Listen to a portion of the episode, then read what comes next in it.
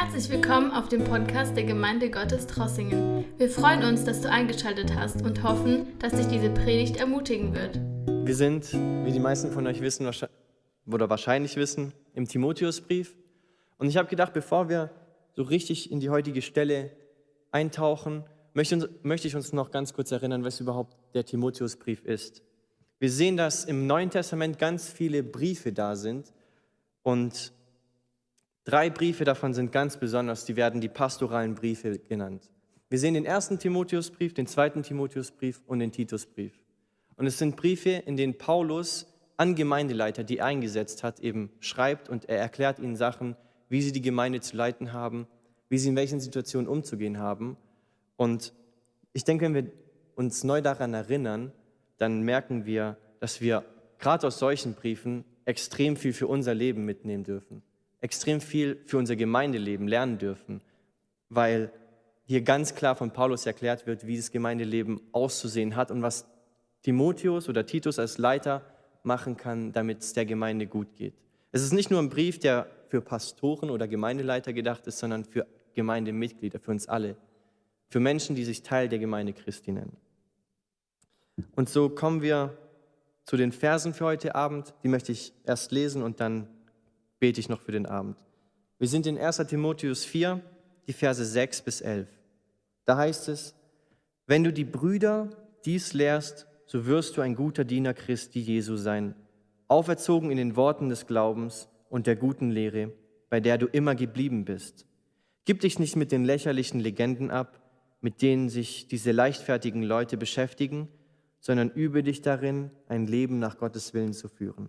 Sich körperlich anzustrengen und Verzicht zu üben ist ganz gut und schön, aber auf Gott zu hören ist besser. Denn damit werden wir dieses und das zukünftige Leben gewinnen. Das steht unumstößlich fest, darauf dürfen wir vertrauen. Für nichts anderes arbeiten und kämpfen wir. Auf den lebendigen Gott haben wir unsere Hoffnung gesetzt. Er ist der Retter und Helfer aller Menschen, besonders derjenigen, die an ihn glauben. Das alles sollst du die Gemeinde lehren und es ihr ans Herz legen.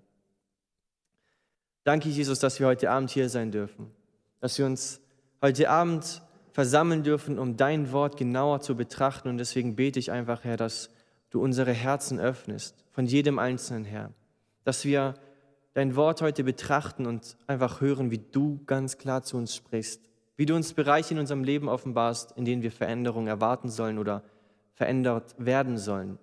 Ich danke dir, dass du uns heute Abend neu berührst und ermutigst und herausforderst durch dein Wort, dass wir dir ähnlicher werden und wirklich einen gesegneten Dienst hier auf dieser Welt tun können und Menschen das Licht sein können, Herr, das sie brauchen.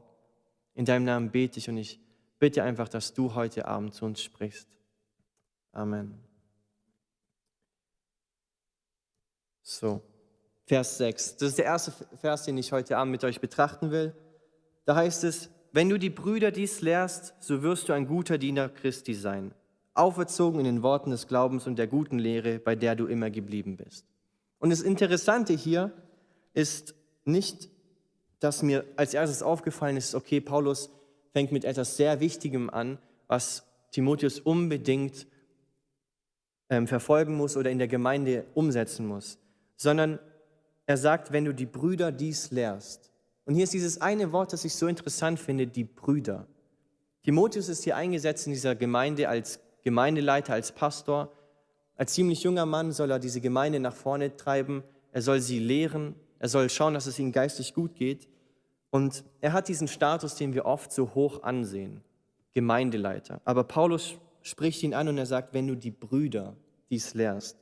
Es ist nicht, dass Paulus sagt, wenn du die Gemeindemitglieder etwas lehrst, so dass Paulus auf eine Gemeinde schaut im Sinne von, wir gucken die Zahlen der Mitglieder an oder die Untergebenen, weil Timotheus höher steht als die Gemeindemitglieder, sondern er spricht ihn an, wenn du deine Brüder, deine Geschwister im Herrn, wenn du ihnen das lehrst, so wirst du ein guter Diener Christi sein. Und hier hat es mich einfach ermutigt, wie Paulus so selbstverständlich ganz klar sagt, Timotheus, lehre deine Brüder, lehre deine Geschwister. Das zeigt uns, dass Paulus ein so großes Verständnis von der Einheit der Gemeinde hatte. Es war für ihn selbstverständlich, dass die Gemeinde ein Leib ist. Jeder Einzelne heute Abend, wenn wir Jesus als unseren Retter angenommen haben, dann sind wir seine Kinder. Wir sind eine Familie, es gibt keinen Unterschied in uns. Wir sind eins, wir sind gleich. Die Gemeinde Gottes, sie ist ein Leib und sie hält zusammen. Und wenn wir hier irgendwie einen Status haben wollen würden und uns wirklich sagen wollen, aber wie kann ich mir das dann vorstellen? Dann würde ich sogar sagen, dass es nicht so ist, dass der Gemeindeleiter über der Gemeinde steht, sondern dass er unter der Gemeinde ist. Er ist der Diener alle.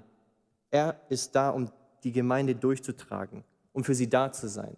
Die Gemeindeleitung ist da, um den Mitgliedern, den Geschwistern, den Brüdern der Gemeinde eine Stütze zu sein, sie zu ermutigen. Und das fand ich so wunderbar, wie Paulus das hier so ganz selbstverständlich Timotheus mitteilt.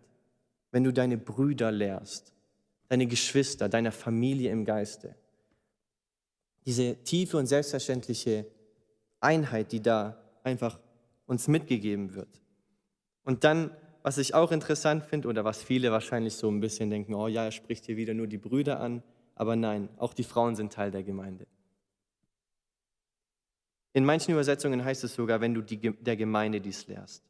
Das heißt, dass alle Mitglieder hier eingeschlossen sind, sowohl Frauen als auch äh, Männer. Und wir hatten das im Timotheusbuch die letzten ähm, Abende mal ähm, über die Rolle der Frau in der Gemeinde. Und da möchte ich eine Bibelstelle vorlesen, die sehr interessant in dem Bereich ist, und zwar Galater 3, Vers 28. Denn da heißt es, da ist weder Jude noch Grieche, da ist weder Knecht noch Freier, da ist weder Mann noch Frau, denn ihr alle seid einer in Christus Jesus. Das zeigt uns nochmal ganz klar, wir sind ein Leib in der Gemeinde. Wir werden nicht davon definiert, was für eine Rolle wir haben, welchen Dienst wir machen, ob wir irgendetwas machen, was viele Menschen erreicht oder was kaum jemand sieht. Es ist egal, welche Position wir in der Gemeinde innehaben und wie viele Menschen wir grüßen oder was weiß ich am Sonntagmorgen, sondern das Einzige, was uns als Christen definiert, ist, dass wir gerettet sind durch Jesus. Das ist unsere Identität und das ist die Identität, mit der Paulus Timotheus ermutigt, der Gemeinde zu dienen. In der Identität als Kinder Gottes.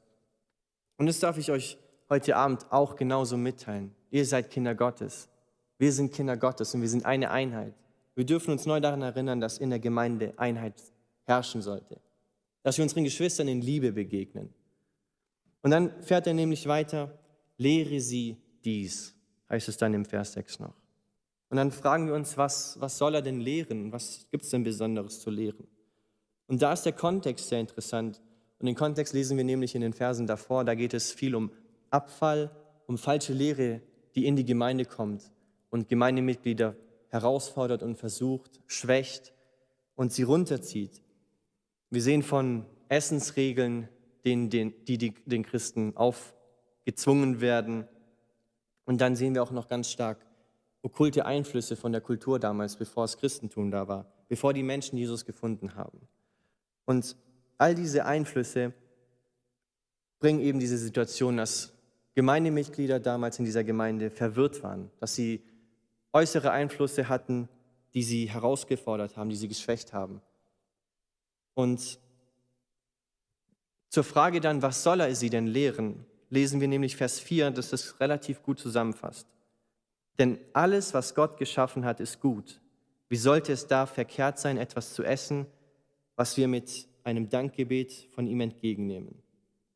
Und es heißt nicht, dass wir jetzt im ausschweifenden Lebensstil einfach die Gaben Gottes und die Schöpfung Gottes genießen dürfen, sondern ich habe einen Bibelkommentar gelesen und da wurde es so wunderbar formuliert. Es hieß dort, als Kinder Gottes können wir die geistlichen und natürlichen Gaben unseres Vaters annehmen und sie mit Dank, Liebe, Hingabe und einem Gehorsam, die, gehorsamen Dienst beantworten. In Kolosser 3, Vers 17 heißt es sogar, alles, was ihr sagt und alles, was ihr tut, soll im Namen von Jesus, dem Herrn, geschehen und dankt dabei Gott, dem Vater, durch ihn. Das heißt im anderen, Paulus sagt, schaut die Schöpfung an, schaut diese wunderbaren Gaben, die Gott euch gibt und mit Kolosser 3 im Hinterkopf heißt es für mich eine ganz klare Aussage. Äh, Timotheus gibt der Gemeinde weiter, dass sie ihre Freude in Jesus finden sollen und den Gaben, die er uns schenkt. Habe deine Freude am Herrn. Und ein ganz besonderer Theologe oder Philosoph, Philosoph in der Geschichte, den wir da sehen, ist C.S. Lewis. Der hat es in einem Buch so wunderbar ausgedrückt. Er sagt, dass wir als Christen, wir können die Schöpfung ansehen und wir sehen darin Gott. Und in den Gaben und in den Sachen, die er uns da gegeben hat, wie zum Beispiel gutes Essen oder so, finden wir Freude, die uns daran erinnert, dass die Freude, die wir im Himmel finden, noch viel größer sein wird als die Schönheit, die wir jetzt schon in der Schöpfung finden. Die Sachen und die wunderbaren Geschenke, die Gott uns hier schenkt und die uns täglich vielleicht auch ein Lächeln ins Gesicht zaubern, sie werden noch viel größer sein. Und C.S. Lewis sagt dann eben, und das sollte uns immer daran erinnern, dass wir nicht hier für immer sein wollen, weil wir eine viel größere Freude haben, weil wir eine viel größere und bessere Zukunft erwarten. Also lehre sie dies. Timotheus lehre der Gemeinde, dass sie ihre Freude am Herrn haben soll. Und wir lesen das, diesen Gedanken in der ganzen Bibel. Überall finden wir diesen Gedanken. Habe deine Freude am Herrn und dir wird nichts fehlen. Wenn wir durch Nöte gehen und Jesus unsere Freude ist, dann ist unsere Freude unveränderlich. Dann ist unsere Freude unbeeinflusst von unseren Nöten, die uns vielleicht herausfordern, die uns vielleicht das Leben schwer machen wollen, weil Jesus nicht von unseren äußeren Einflüssen beeinträchtigt wird, sondern unsere Freude wird ohne, ohne Grenzen sein. Und dann heißt es nämlich weiter noch im Vers 6, wenn du die Brüder dies lehrst, so wirst du ein guter Diener Christi, ein Diener Christi Jesu sein, auferzogen in den Worten des Glaubens und der guten Lehre, bei der du immer geblieben bist. Wir haben die Situation von Timotheus, der dort ist als Gemeindeleiter. Er dient der Gemeinde und er soll die Gemeindemitglieder, seine Brüder, seine Geschwister dazu ausrüsten, hinauszugehen in die Welt und ein Licht zu sein. Er soll die Gemeinde dazu ausrüsten, den Dienst zu tun, den wir alle tun sollten. Menschen ein Zeugnis sein. Diese wunderbare Botschaft, diese gute, frohe Botschaft, die wir haben, den Menschen weitergeben. Und diese gute Lehre, die rüstet uns dazu aus. Weil wer viel arbeitet, der braucht auch gutes Essen. Und da können wir ganz einfach, einfach anschauen, wie wir funktionieren als Körper, als Mensch. Wir haben unser Energiehaushalt, so nennt man das. Und wenn wir essen, nehmen wir Energie zu uns und wenn wir nicht essen, nehmen wir keine Energie zu uns. Und wenn man abnehmen will, dann sagt man ja immer so, okay, ich lasse ein bisschen Essen weg. Das heißt, dass wir mehr Energie verbrauchen, als wir zu uns nehmen, was wiederum heißt, dass unser Körper ähm, immer mehr abnimmt und schwächer wird. Das heißt, wenn wir das jetzt verstehen, wie es geistlich ist, wenn wir arbeiten wollen, dann brauchen wir Kraft, wir brauchen Energie. Wir müssen gutes Essen haben, gute Nahrung geistlich, wenn wir gesund sein wollen. Jemand, der geistig nichts zu sich nimmt oder keine gute Nahrung zu sich nimmt, der wird auch nicht stark sein, der wird nicht feststehen. Er wird wie ein Blatt im Wind sein und schnell umfallen und leicht umzuwerfen sein. Das heißt, Paulus ermutigt Timotheus hier, der guten Lehre immer treu zu bleiben. Er soll als Lehrer und Diener die Verantwortung übernehmen und sich darum kümmern, dass seine Geschwister gestärkt sind. Und hier möchte ich auch uns ermutigen dass egal in welchen Situationen wir sind, egal wer wir sind, egal wo wir sind, dass wir uns immer danach ausstrecken, mehr von Gottes Wort zu haben in unserem Leben, mehr von ihm zu verstehen, mehr von ihm zu erkennen. Im Psalm 1, Vers 1 bis 3 haben wir dieses wunderbare Bild von einem Baum, der am Wasser gepflanzt ist. Da heißt es, glücklich zu preisen ist, wer nicht dem Rat gottloser Menschen folgt, wer nicht denselben Weg geht wie jene, die Gott ablehnen wer keinen Umgang mit Spöttern pflegt. Glücklich zu preisen ist, wer Verlangen hat nach dem Gesetz des Herrn und darüber nachdenkt Tag und Nacht. Er gleicht einem Baum, der zwischen Wasserläufen gepflanzt wurde. Und Erntezeit trägt er Früchte, und zur Erntezeit trägt er Früchte und seine Blätter verwelken nicht. Was ein solcher Mensch unternimmt, das gelingt ihm. Der Psalmist vergleicht hier einen Christen, der Freude an Gottes Worten hat, wie ein Baum, der am Wasser gepflanzt ist der immer und immer zu jeder Jahreszeit, zur Erntezeit immer Früchte hat, der nicht enttäuscht, der nicht schwächelt, der nicht mit Krankheit zu kämpfen hat. Und daraus lernen wir das, wenn wir uns mit Gottes Wort beschäftigen, wenn Gottes Wort unser tägliches Fundament ist, unser tägliches Essen, wonach wir uns verzehren, dass es uns geistlich gut gehen wird, dass wir gestärkt werden. Eine Stelle, die mich immer sehr herausgefordert hat und sogar schockiert hat das erste Mal, als ich sie gelesen habe, ist Hosea 4, Vers 6.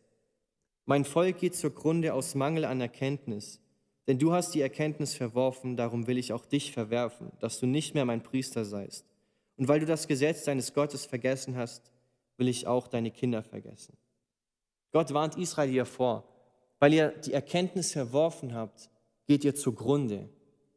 An Mangel an Erkenntnis geht ihr zugrunde. Das heißt nicht, dass Israel hier nie Erkenntnis hatte, sondern um etwas zu verwerfen, muss es erstmal haben. Das heißt, sie haben Stück für Stück die Erkenntnis Gottes und die Erkenntnisse und das Wissen, über Gott haben, vernachlässigt, nicht mehr darauf geachtet. Und dadurch sind sie kaputt gegangen. Und ich denke, wir sehen auch heute genau das gleiche Problem bei uns in der Welt. Wir haben unsere Bibel und trotzdem sehen wir so viele Strömungen, die so viel Mangel an Erkenntnis haben. Wir fangen an mit den Strömungen, die sagen, dass alle Wege nach Rom führen, so gesehen, dass alle Wege in den Himmel führen. Ah, du brauchst nicht Jesus, sondern Jesus und noch das ist ein bisschen gut. Und hier, das tut auch noch gut bestimmt. Und dann werden wir eh alle im Himmel sein. Oder wir können auch selbst einfach mal bei uns Christen nachschauen. Selbst in der Christenheit gibt es schon so viele Menschen, die ja total verwirrt sind und Lehren nachfolgen und glauben, die problematisch sind, wie zum Beispiel diese Hypergrace-Bewegung, die zum Beispiel sagt, dass ja, wenn du Jesus einmal angenommen hast, dann ist die Gnade so groß, dass du kannst leben wie, der, wie ein, wie ein Nicht-Bekehrter oder jemand, der kein Werk der Erneuerung erlebt hat. Du kannst sündigen, wie du willst. Jesus, seine Gnade ist eh gut groß genug, um dich zu retten. Und es sind Lehren, die wir nicht in der Bibel sehen. Gott fordert uns auf, heilig zu sein. Er hat uns gerettet, er hat uns freigemacht, er hat unsere Sünden bezahlt, klar. Ja, aber trotzdem fordert er uns auf, heilig zu sein. Wir sollen heilig sein, weil er heilig ist. Und so sehen wir das in ganz vielen Bereichen, dass das Christentum, das heute so ja, von vielen kritisiert wird, dass Menschen nicht mehr so christlich leben wie damals. Und dann sehen wir auch diesen diese Verwerfung der Erkenntnis Gottes bei vielen Menschen. Und ich habe mich auch gefragt, so, wie können Menschen sagen, wir möchten weniger Theologie in der Gemeinde haben? Weil wenn wir uns das Wort Theologie genau anschauen, dann heißt es Theos, also Gott, und Logos Wissen, lebendiges Wissen über Gott haben. Das heißt, ich möchte nicht sagen, ich möchte weniger Theologie in der Gemeinde, sondern ich möchte mehr Theologie in der Gemeinde. Ich möchte mehr lebendiges Wissen von Gott. Ich möchte mehr aus seinem Wort lernen, damit ich wie dieser Baum bin, der am Wasser gepflanzt ist und ständig Nahrung hat und ständig gestärkt ist. Und genau dazu ruft Paulus Timotheus auf. Bleib dieser guten und gesunden Lehre, der die Gemeinde durchhält, treu. Dann kommen wir zu Vers 7. Gib dich nicht mit den lächerlichen Legenden ab, mit denen sich diese leichtfertigen Leute beschäftigen, sondern übe dich darin, ein Leben nach Gottes Willen zu führen. Und es ist interessant, der erste Punkt, den Paulus hier anspricht, ist, gib dich nicht mit lächerlichen Legenden ab. In vielen Übersetzungen wird dieses Wort Legenden mit Altweidebar-Fabeln ähm, übersetzt. Und es ist schon interessant, weil diese alten Frauen, Altweiberfabeln, die sind schon ausschlaggebend für diese Sachen, aber dieses Wort ist nicht so, dass es sagt, alte Frauen sind schlecht, sondern es war eher ein Wort, das im Kontext zu verstehen ist. In dieser Kultur die Frau, jungen Frauen wachsen auf und die alten Frauen haben sehr viel Einfluss auf die heranwachsende Generation und sie lernen sie alte Bräuche und so Sachen. Und da war es dann eben so, dass auch, obwohl sie Christus schon hatten und die Gemeinde gerettet war, okkulte Bräuche aus dem alten Leben sich eben sich mit rein vermischt haben. Alte Frauen haben der jungen Generation gezeigt, wie man zum Beispiel Liebeszauber macht oder wie man mit Toten in Verbindung tretet wie man Talismane kraftet, die Glück bringen sollen. Und so Sachen kamen eben dazu. Falsche Lehren, okkulte Sachen. Und Paulus fordert Timotheus ganz klar hier auf, sich nicht damit auseinanderzusetzen. Lass diesen Legenden keinen Raum. Lass diesen okkulten Sachen, diesen falschen Lehren keinen Raum in der Gemeinde. Schlage sie sofort ab. Gib ihnen keine Chance, überhaupt die Gemeinde zu schwächen. Und dann habe ich überlegt, was würde Paulus heute sagen? Heute sind es vielleicht keine Legenden, sondern heute wäre die Ermutigung, behalte die gesunde Lehre vor Augen und halte die Hoffnung vor Augen. Wir schauen vielleicht in die Welt und wir sehen, dass extrem viele negative Nachrichten da sind. Wir schauen vielleicht in die privaten Gespräche, die wir haben und wir sehen, dass nach dem ganz normalen, ah ja, wie geht's dir auch ganz gut, fängt genau ein Thema immer an, präsent zu sein in den Gesprächen.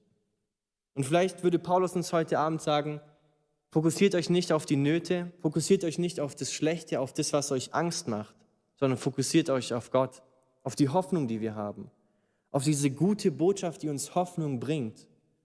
Fokussiert euch nicht auf die Legenden, fokussiert euch nicht auf das, was euch von Gott entfernen will, was euch schwächen will, sondern fokussiert euch auf Jesus, den Anfänger und Vollender eures Glaubens, den, der alles bezahlt hat, damit ihr gerettet sein dürft, damit wir gerettet sein dürfen. Und dann in der zweiten Hälfte von dem Vers heißt es, sondern übe dich darin, ein Leben nach dem Willen Gottes zu führen. Lass die Legenden beiseite. Alles, was noch extra dazukommt zum Glauben, lass es beiseite. Jesus ist genug. Und fokussiere dich nur darauf, ein Leben nach dem Willen Gottes zu haben. Mache keine Kompromisse in egal welchem Lebensbereich. Egal wo du bist, egal was deine Nöte sind, denk dir nicht, ach ja, ich habe Jesus und dann möchte ich noch ein bisschen davon. Fokussiere dich alleine auf Jesus. Versuche in jedem Bereich nach dem Willen Gottes zu leben. Lebe heilig, ganz ausgerichtet auf Jesus. Und hier können wir uns vielleicht ein paar Fragen stellen.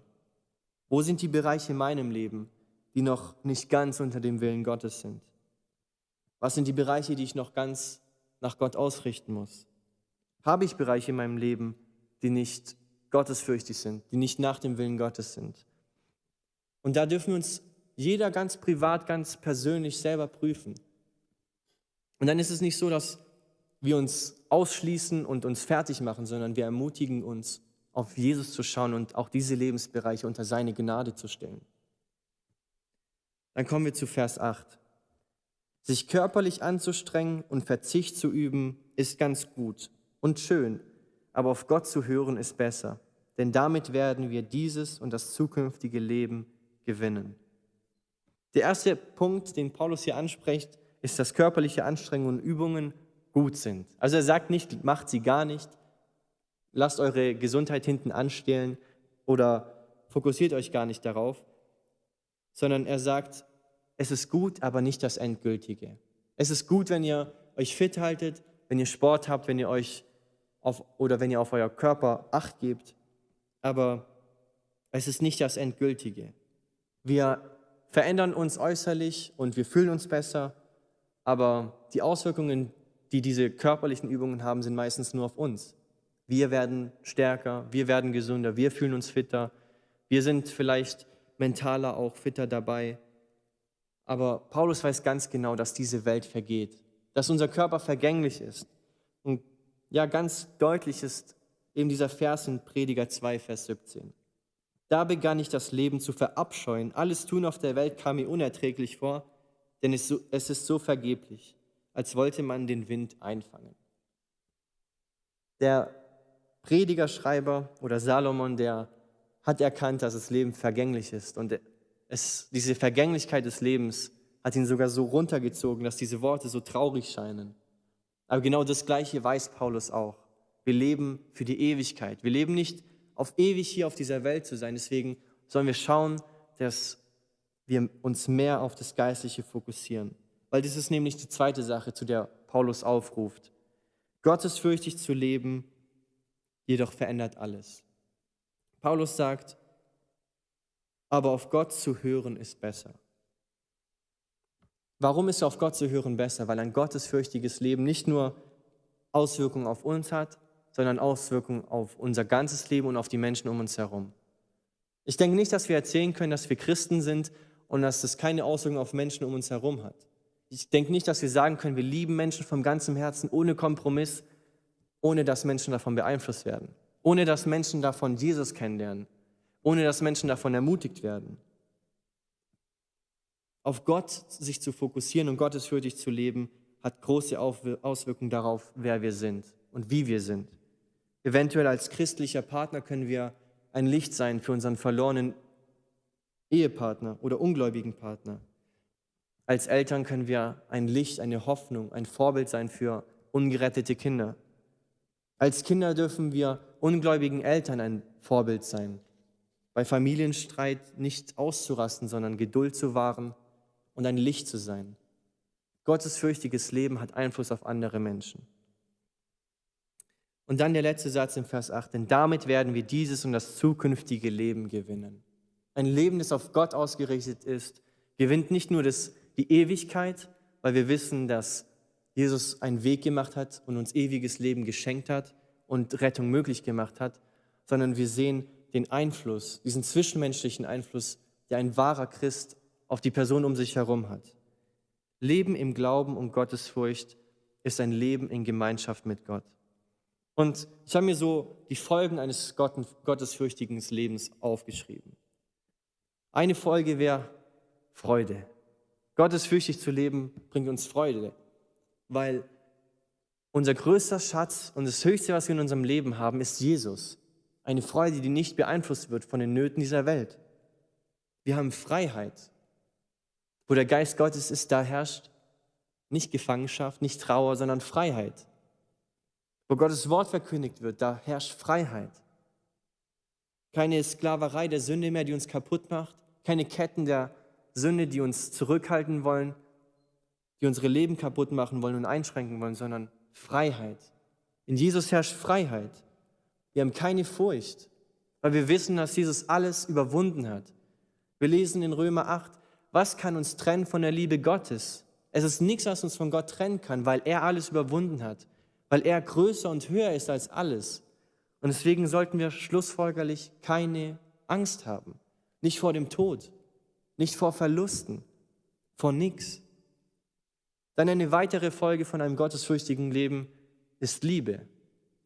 Wer Liebe erfahren hat, wird Liebe weitergeben. Wenn wir verstanden haben, was uns begegnet ist in Jesus, dann werden wir diese frohe Botschaft nicht für uns behalten. Wir werden hinausgehen, wir werden Menschen erzählen, du hast Hoffnung, du kannst Hoffnung haben. Wir werden verkünden, dass Menschen gerettet sein können, dass sie in den Nöten und in der Verzweiflung, in der sie vielleicht sind und gefangen sind, nicht alleine sind, sondern dass Jesus auf die Welt gekommen ist, um für unsere Sünden zu sterben, aber auch für die Sünden der ganzen Welt. Jesus möchte Menschen retten.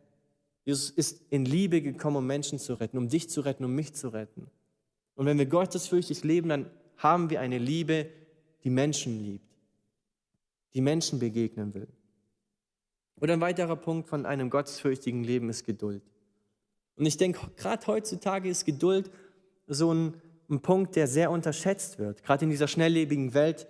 Wir gehen auf Amazon und wir bestellen unser Buch und wir erwarten, dass es noch am gleichen Abend ankommt oder am Morgen, am nächsten Tag. Und wenn nicht, dann gibt es erstmal gleich eine Zwei-Sterne-Rezession, weil das Buch wenigstens angekommen ist. Wir leben in so einer schnelllebigen Welt und kein Mensch hat heutzutage gefühlt noch Geduld. Was für ein Zeugnis ist es dann, wenn wir in Geduld und Sanftmut und Barmherzigkeit Menschen begegnen? Nicht, weil wir so groß sind und weil wir so einen großen charakterlichen Einfluss auf uns haben, sondern weil Gott uns verändert hat, weil er uns ein lebendiges Herz geschenkt hat, weil der Geist Gottes die Früchte des Geistes in uns bewirkt. Unser Gott selbst, seine Liebe, die Gemeinschaft, die er uns in Ewigkeit gewährt, das ist der Lohn, auf den wir hoffen. Das ist die zukünftige Zukunft, das zukünftige Leben, das wir gewinnen werden. Vers 9. Ich möchte Vers 9 und 10 zusammenlesen. Da steht unumstößlich fest, darauf dürfen wir vertrauen. Für nichts anderes arbeiten und kämpfen wir. Auf den lebendigen Gott haben wir unsere Hoffnung gesetzt. Er ist der Retter und Helfer aller Menschen, besonders derjenigen, die an ihn glauben. Gott rettet uns. Und das steht fest, sagt Paulus. Es gibt nichts, was daran zu rütteln ist. Es steht fest, dass Gott uns rettet und das ist eine Hoffnung. Darauf vertrauen wir. Paulus schreibt hier wir, wir vertrauen. Nicht ihr als Gemeinde sollt darauf vertrauen, Timotheus, nicht nur du sollst darauf vertrauen, Paulus zieht sich selbst mit ein. Paulus, der große Apostel, der die Welt verändert hat, er sagt, wir vertrauen darauf, dass wir gerettet sind durch Gott. Sogar von diesem großen Mann, der so viel Einfluss hat und so viel für Gott bewegt hat und erreicht hat in dieser Welt. Seine Hoffnung, die ihn angetrieben hat, war Jesus. War diese Wahrheit, dass wir gerettet sind. Und es gibt ein, Bibelvers, der genau den gleichen Gedanken weitergibt. In Hebräer 6, Vers 18 lesen wir, nun ist es zwar so, sowieso unmöglich, dass Gott lügt, doch hier hat er sich gleich in doppelter Weise festgelegt, durch die Zusage und durch den Eid, die beide unumstößlich sind. Das ist für uns eine starke Ermutigung, alles daran zu setzen, um das vor uns liegende Ziel unserer Hoffnung zu erreichen. Hier ist es, dass in diesem Kapitel 6 geht es ganz viel darum, dass Gott einen Plan gemacht hat, die Welt zu retten. Und der Hebräerschreiber möchte in diesen Versen uns einfach verstehen lassen, dass was Gott versprochen hat, wird sich nicht verändern. Es wird geschehen. Und dieser doppelte Zuspruch ist eine Hoffnung für uns. Und diese Hoffnung ist ein Antrieb für uns weiterzumachen. Erstmal dieser doppelte Zuspruch, diese Verheißung Gottes, was Gott sagt, das wird sich nicht verändern. Wir lesen in 4. Mose 23, Vers 19, Gott ist nicht ein Mensch, dass er lüge, noch ein Menschenkind, das ihm etwas gereuen würde. Was er sagt, was er gesagt hat, sollte er es nicht tun, was er geredet hat, sollte er es nicht ausführen. Das heißt, Gottes Worte stehen fest. Gottes Worte sind Gesetz. Er spricht, es werde Licht und es wurde Licht. Er spricht, Lazarus, komm heraus und Lazarus steht von den Toten auf und läuft aus seinem Grab. Was Gott spricht, was Gottes Worte, was er sagt, es wird geschehen. Das ist die eine Wahrheit. Im Titusbrief lesen wir sogar, dass Paulus Titus damit grüßt. Titus 1, Vers 2, aufgrund der Hoffnung des ewigen Lebens, das Gott, der nicht lügen kann, vor ewigen Zeiten verheißen hat. Paulus erinnert zum Beginn des Briefes Titus daran, hey, Gott kann nicht lügen und er hat uns etwas versprochen. Das ist unsere Hoffnung. Aufgrund der Hoffnung des ewigen Lebens, die Gott uns versprochen hat. Was Gott sagt, wird feststehen. Der Plan Gottes ist also doppelt um und stößlich. Er hat ein Versprechen, einen Bund gemacht und er hat es verheißen. Das heißt wiederum, dass es eine Hoffnung für uns ist. Dass in egal welchen Situationen wir sind, dass wir darauf vertrauen dürfen.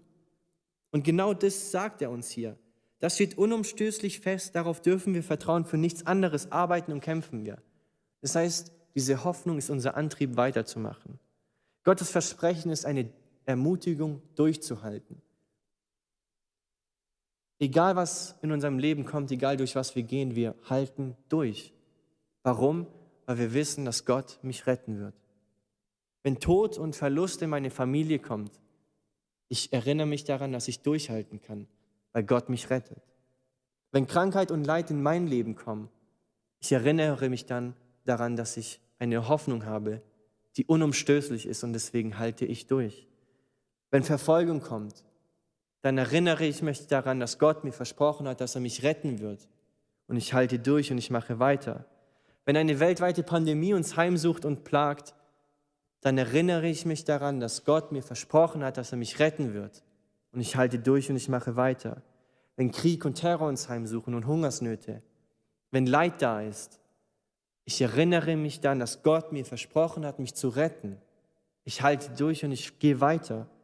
Und genau das sagt Paulus hier. Für nichts anderes arbeiten und kämpfen wir. Durch nichts anderes arbeiten und kämpfen wir. Alleine Jesus treibt uns voran. Und dann noch Vers 11. Das alles sollst du die Gemeinde lehren und es ihr ans Herz legen.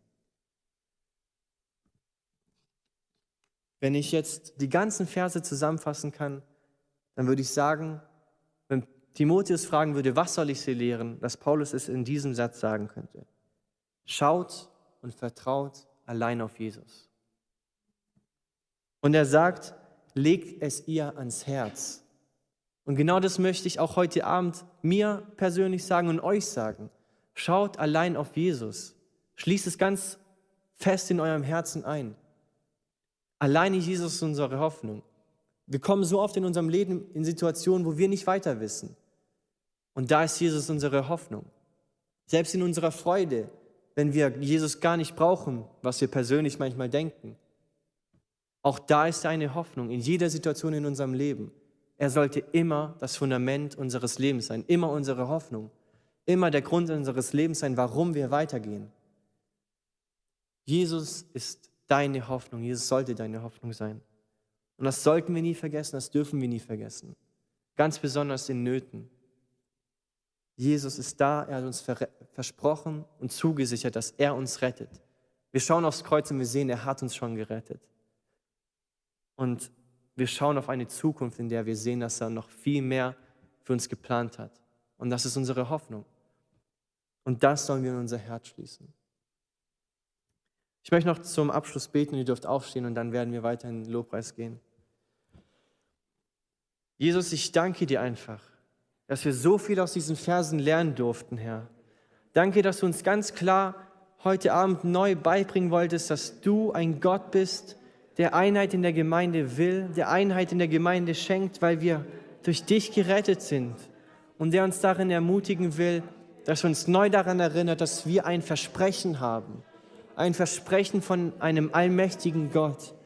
Und das Versprechen lautet, ich werde dich retten. Und ich danke dir, Herr, dass wir das in unser Herz einschließen dürfen. Du ermutigst uns sogar dazu, es ganz nah an unserem Herzen zu haben, diese Wahrheit, diese Hoffnung, die uns durchträgt, diese Hoffnung, die uns nicht verlassen wird. Ich bete, Herr, dass du uns wirklich Kraft schenkst, das nie zu vergessen. Du bist ein wunderbarer Gott, ein guter Gott, ein Gott, der uns mit Hoffnung ermutigen will, der uns Kraft schenken will. Und ich danke dir, Herr, dass in Nöten, in Problemen, in Verfolgungen, in Versuchungen, Herr, dass diese Hoffnung uns durchhalten will, dass diese Hoffnung uns Kraft schenkt, heilig zu bleiben, uns befähigt, weiterzumachen. Geist Gottes, ich danke dir, dass du uns auch nicht alleine lässt, sondern dass du ein Tröster bist und dass du aufdeckst und erinnerst, Herr. Und ich danke dir, Herr, dass du uns in Zeiten der Not immer an diese Hoffnung erinnern wirst. Du alleine bist wunderbar, du bist ein guter Gott. Du bist ein wunderbarer Gott, ein Gott der lebendigen Hoffnung. Ich danke dir dafür, dass wir dich einfach groß machen dürfen. Du bist herrlich, du bist wunderbar und alles, was wir brauchen. In deinem Namen bete ich und ich danke dir von ganzem Herzen, dass du eine lebendige Hoffnung bist. Amen. Danke, dass du unsere Predigt angehört hast. Wenn dich die Botschaft angesprochen hat, dann teile sie gerne mit deinen Freunden und Bekannten, dass auch sie diese Predigt hören können. Wir wünschen dir Gottes Segen.